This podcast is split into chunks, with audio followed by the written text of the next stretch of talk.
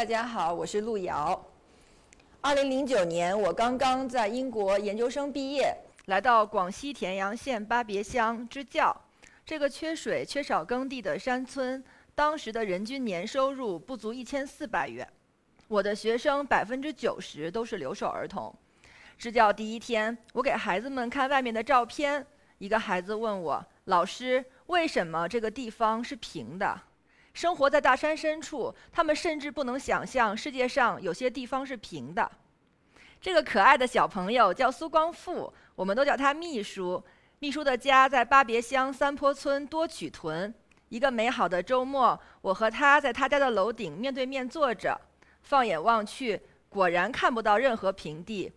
我问秘书：“你的梦想是什么？”秘书说：“我不知道梦想是什么东西，我只知道长大了可以养猪、种玉米，猪肥了可以卖，玉米熟了也能卖钱。”支教即将结束的时候。一天清晨，我偶然间看到一群孩子蹲在树下吃早餐。他们穿着脏兮兮的衣服，光着脚，抱着一个搪瓷饭盆儿。我突然联想到，我小的时候在北京经常看到的一个场景，就是在一些建筑工地的门口，有一些建筑工人，他们蹲在那里，衣衫褴褛，汗流浃背。那一瞬间，我仿佛一眼看到了孩子们未来的样子。我感觉被什么东西击中了，眼泪就开始止不住地流。在巴别乡的每一天，我都被一些事情震撼着。我渐渐意识到，乡村教育的问题不是贫困，而是情感和信息的封闭。他们的世界是封闭的，他们的想象力是封闭的，他们缺少发展机会，被社会边缘化，对未来的可能性一无所知。他们不知道自己是谁，也不知道自己可以成为谁。因此，我一直在试图探寻一种方式来回应、来解决乡村教育的封闭问题。因此，我发起了巴别梦想家，一个社会化学习的实践共同体。支教结束后，我带着秘书和上百个孩子的资料回到北京，为他们寻找一对一的长期捐助人。捐助人提供微薄但是稳定的助学金，和孩子保持通信，关怀他们的成长，也是孩子看到世界的一扇窗。就这样，十二岁的秘书有了很多的第一次：第一次领助学金，第一次去邮局寄信，第一次收到来自北京的包裹，第一次思考自己的梦想是什么。与此同时，我的第一份工作在北京的金融街，每天透过写字楼的落地窗望着窗外平整的繁华，我却总想起秘书家楼顶没有平地的世界。我看着电脑屏幕上一串串雀跃的、象征着财富的数字。却忘不了孩子们蹲在树下吃早餐的样子。有些事情我们曾经看到了，真的没有办法装作没见过。我知道只通过捐助和通信没有办法真正解决孩子的封闭问题，因此我从投资银行辞职，来到一家公益组织工作，在那里系统的学习如何去做一个公益项目，什么是参与，什么是权利。于是，梦想家的孩子们有了暑假工作坊。二零一一年的夏天，十四岁的秘书和很多巴别乡的孩子们一起来到了梦想家的工作坊。从那之后的每个寒暑假，他们都会一起经历很多。他们会一起做各种好玩的游戏，彼此分享故事，一起唱歌跳舞，排演话剧。他们一起去服务乡村社区，体验城市生活，亲身经历打工者的一天，到集市上摆摊卖东西，用镜头记录家乡老人的故事。二零一四年，秘书和小伙伴们第一次去到陌生的百色市，任务是每个小组呃五百块钱六个小时，看哪组赚钱最多。秘书的小组选择去卖魔方和气球，但是胆怯害羞的秘书围着一棵大树来回踱步了十几圈，愣是不敢上前跟陌生人说话。过了一个多小时之后，他终于涨红着脸走向了一个带孩子的男人：“叔叔，买个气球吗？”那个男人却凶巴巴地说：“骗子，小小年纪不学好。”许多年之后，秘书说：“那是他第一次在梦想家的活动里哭了，也是他第一次真正突破自己的内心，收获了勇气。”就这样，秘书在梦想家有了更多的第一次：十四岁第一次参加工作坊；十五岁第一次写信给十年后的自己；十六岁第一次去动物园儿；第一次走进大学；第一次吃西餐。十七岁，第一次在街头卖艺；第一次看到大海，第一次被大家叫做秘书。秘书在梦想家中的身份也慢慢的转变着。他刚加入的时候，经常躲在一边，怯生生的不说话。他是观察者，认为我是来看你们玩的。学习通过接收信息和与自己的对话发生。在这个阶段，我们要营造安全互信的环境，给予他无条件的接纳。渐渐的，秘书认同了自己是梦想家成员的身份，成为了边缘性参与者。他知道我是来跟你们玩的。学习通过浅层的体验和参与发生，伴随着和同伴的对话。通过和同伴交换信息，他也开始移动自己在集体中的位置。在这个阶段，我们需要信任孩子，适当使他承担被动的责任义务，同时要认可他的价值。二零一二年，因为梦想家的活动需要更多的资金和资源，我从公益组织辞职，来到上海的一家企业工作。二零一五年，我的联合创始人研究生毕业，我们约定好一起回去发展梦想家。我于是辞职，回到了田阳，但是他却没有回来。那是我十一年来第一次想要放弃梦想家，没钱、没人、没社会关系，机构没有注册，连间办公室也没有。夜深人静的时候，我一个人躺在县城的招待所里哇哇大哭。我心里想，撤吧，回北京算了。可是，也就是在同一个夏天，梦想家有了第一批的大学生，秘书和五个梦想家的孩子们参加了高考，并且全都拿到了大学的录取通知书。我和秘书在田阳县的路边摊一起喝绿豆沙，翻阅高考指南。秘书笑眯眯地跟我说：“老师，我长大了。”那一瞬间，我心中酝酿已久的那句“我想撤了”没有被说出口。升入大学，秘书在梦想家的许多第一次还在继续着。二零一四年，我们第一次工作坊呃招募小助手的时候，秘书他并没有报名。他说：“当工作人员就没有办法玩了。我也想去玩游戏。可到了一六年，梦想家组织数码故事工作坊，秘书主动承担起了小组协调员的工作。有一天深夜，我看到他一个人默默地对着电脑学习剪辑视频，准备第二天的小组活动带领。”就这样，十八岁的秘书第一次学习剪辑视频，第一次在古城公演，第一次成为小组协调员。十九岁，第一次回到巴别乡招募新成员，第一次成为一个机构的理事。二十岁，第一次给母校的老师做培训，第一次去北京，第一次见到他的捐助人。二十一岁，第一次统筹乡村阅读活动，第一次独立发起小营，在持续的。共同实践、经验分享和文化传递的过程中，秘书渐渐地成为了充分参与者。他知道我是来带你们玩的。学习通过中度的参与、行动和决策发生，同伴之间形成深厚的信任、网状的支持，与复杂、真实、多元环境的对话也得以发生。在这个阶段，我们需要为孩子们创造空间，让他们自愿地承担责任。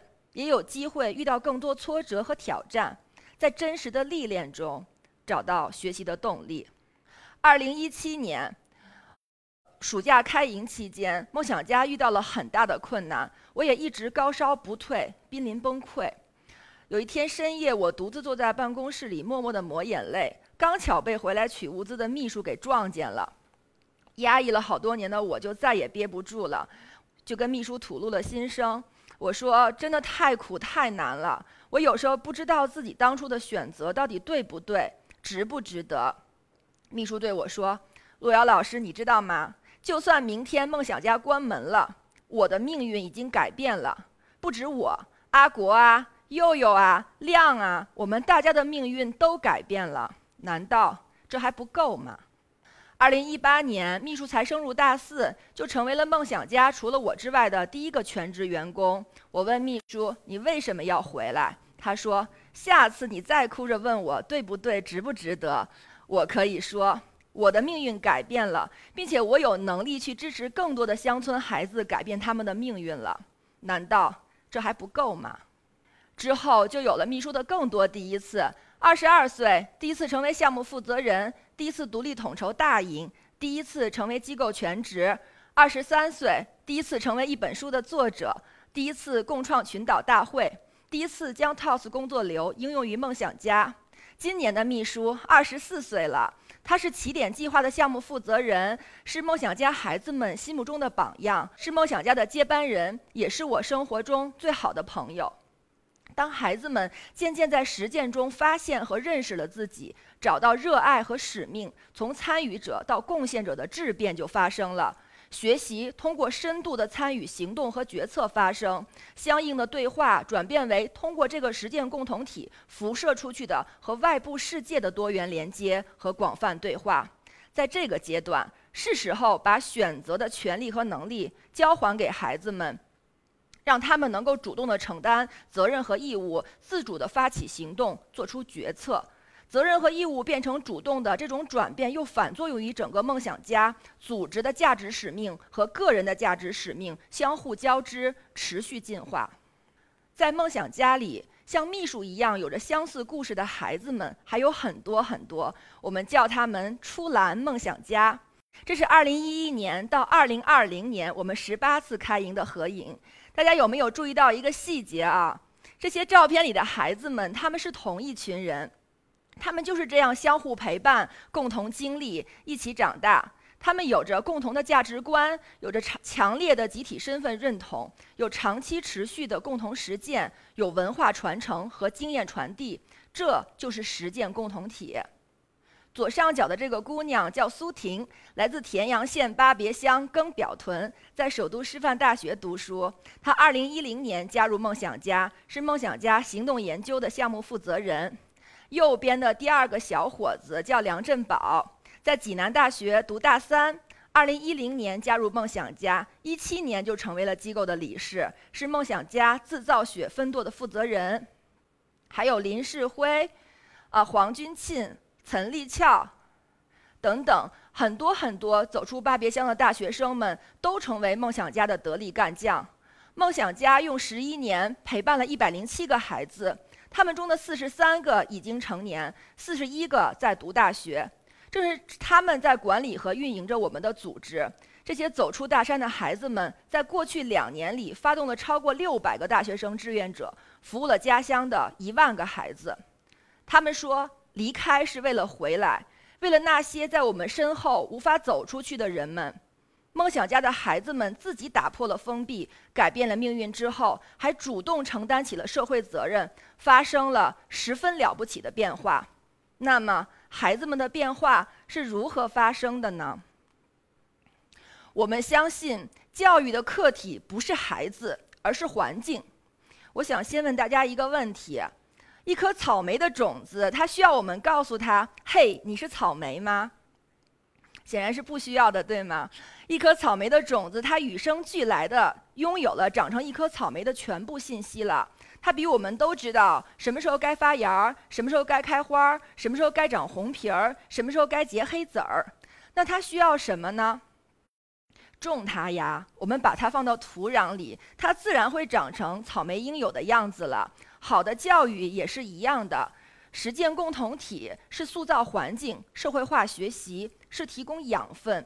教育的最终使命是让孩子有机会发现自己，有勇气成为自己。我们还相信，教育不应只关注一个人学到了什么，还应关注一个人通过学习成为了什么样的人。而一个人如何学习，学习什么，是他对自己的社会身份的认识的投影。换言之，身份是学习的动机，实践是学习的载体。那么，什么是身份呢？身份其实是个体与集体的关系。